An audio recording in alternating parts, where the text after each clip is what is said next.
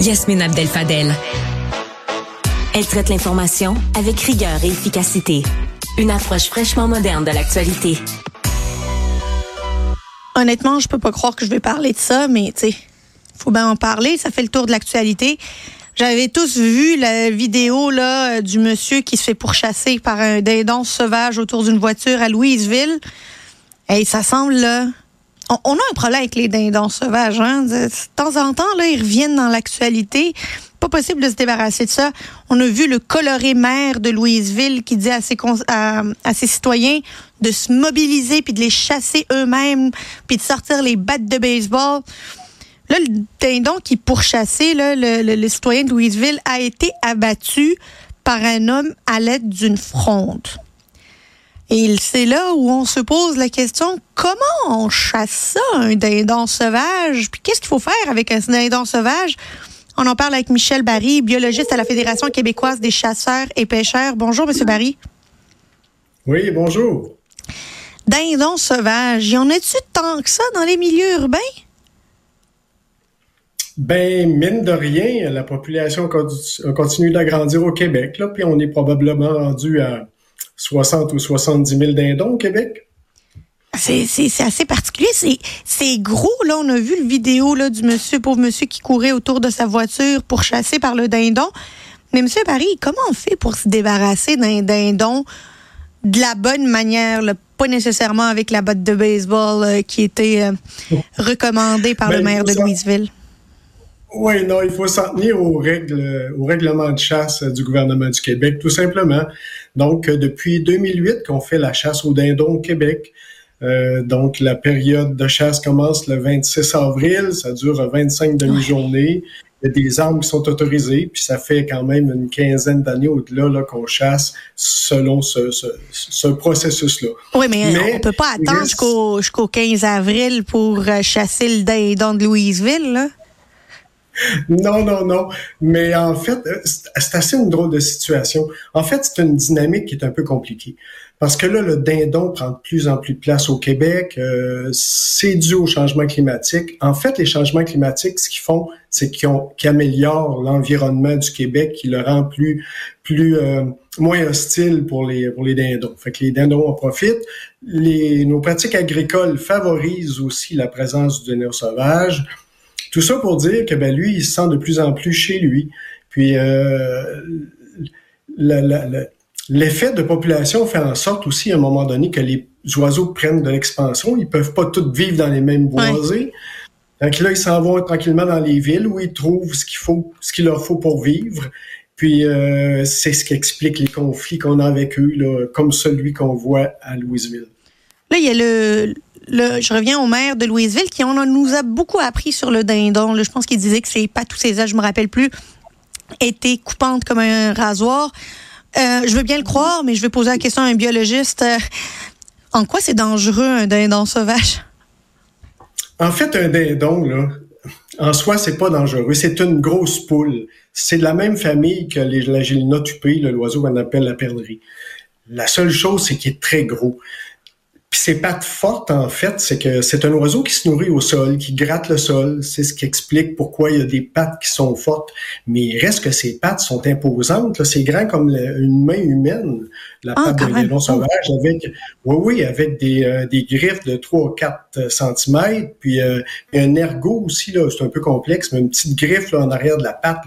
C'est vraiment serré. Tout ça pour dire qu'un dindon, quand il attaque quelqu'un, c'est pas dans le but de l'attaquer ou euh, c'est pas c'est pas un loup, c'est pas un ours, un, dindon sauvage, mais il reste que du fait de son poids, de son bec quand même qui est puissant, puis de ses pattes puissantes, ben ça pourrait euh, faire de dommages. Euh, certainement pas un adulte, mais peut-être un, jeune enfant, c'est sûr. J'ai docteur Google m'a dit que là, il y a quelques animaux dans le dindon sauvage. Je voulais me prémunir de mon brossard, euh, mon domicile contre les dindons sauvages. Qu'est-ce qui fait peur à ce, ce genre de dindons? Euh, les ratons laveurs, ça fait peur aux dindons sauvages? C'est possible, ça? Les renards? Non, en fait, là, comme je vous disais tout à l'heure, la dynamique est un peu complexe. Le dindon a des, euh, des vrais prédateurs. Au Québec, probablement que c'est le coyote, son pire prédateur, et les chasseurs. Pour aller dans l'est de Montréal. Il y a des coyotes des fois l'été. Oui, ben c'est ça. Mais à Louisville, on comprend qu'il n'y en a probablement pas beaucoup de ce temps-là.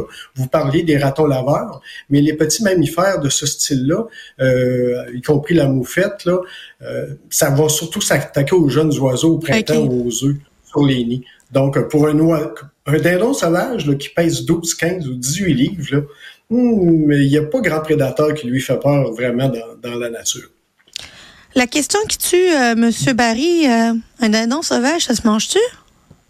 Oui, ben, oui, oui, oui. C'est un gibier qui est même très, très apprécié. Malgré ce qu'on en pensera, le dindon, c'est un gibier qui est recherché par 25 000 chasseurs environ chaque année. On en tue 10 000. Puis c'est un adversaire coriace. C'est un, c'est un oiseau qui, qui a une vue extrêmement perçante une ouïe euh, extraordinaire. C'est dur de le déjouer. C'est drôle, hein, parce que je pensais à ça, je me disais, les chasseurs doivent user de toutes sortes de stratèges pour l'attirer au printemps, pour le chasser, alors que là, à Louisville, il y en a qui se promènent au travers le monde, puis euh, là, c'est pas le temps de la chasse. Mais euh, c'est ça. c'est un petit peu difficile de, résoudre ça. C'est bien entendu que faire de la chasse en ville aussi, ben, ah non, ça. il y a certaines limites. Mais comment on peut s'en débarrasser en ville? Parce qu'on n'a pas l'impression que le ministère de la Faune a réagi. Le maire, il dit qu'ils n'ont pas nécessairement réagi. Tu sais, t'appelles qui quand tu vois un dindon dans ta rue?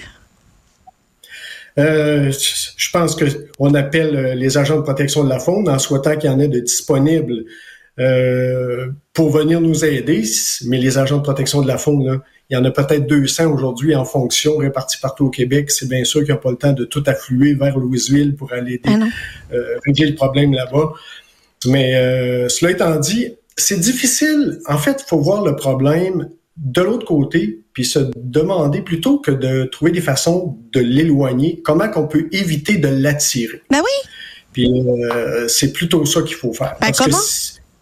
C'est un oiseau qui mange, donc euh, là, on peut se poser la question, euh, euh, est-ce que cet, oiseau-là, surtout celui qui est populaire aujourd'hui, ou qui était populaire parce que je pense qu'il est mort, mais est-ce qu'il avait accès à des mangeoires à oiseaux, par exemple?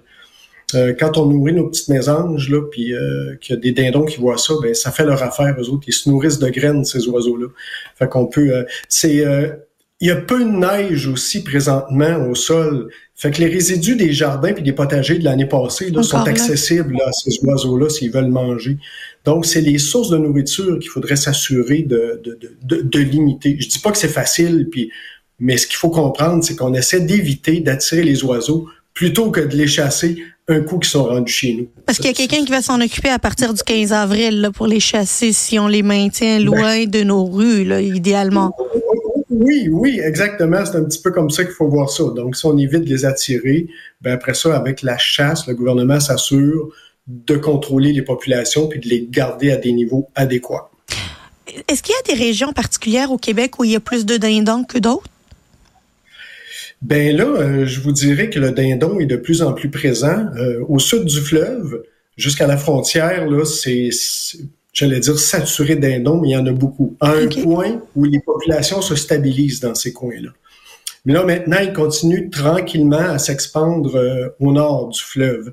Donc, euh, toute la partie agricole là, du, du Québec, là, euh, la, la, basse Mauricie, autour de Louisville, justement, l'Outaouais, en allant vers le Bas-Saint-Laurent, c'est de plus en plus occupé par le dindon sauvage, là, présentement. Il y a quelqu'un qui me disait récemment qu'ils en ont vu aussi du côté du Témiscamingue.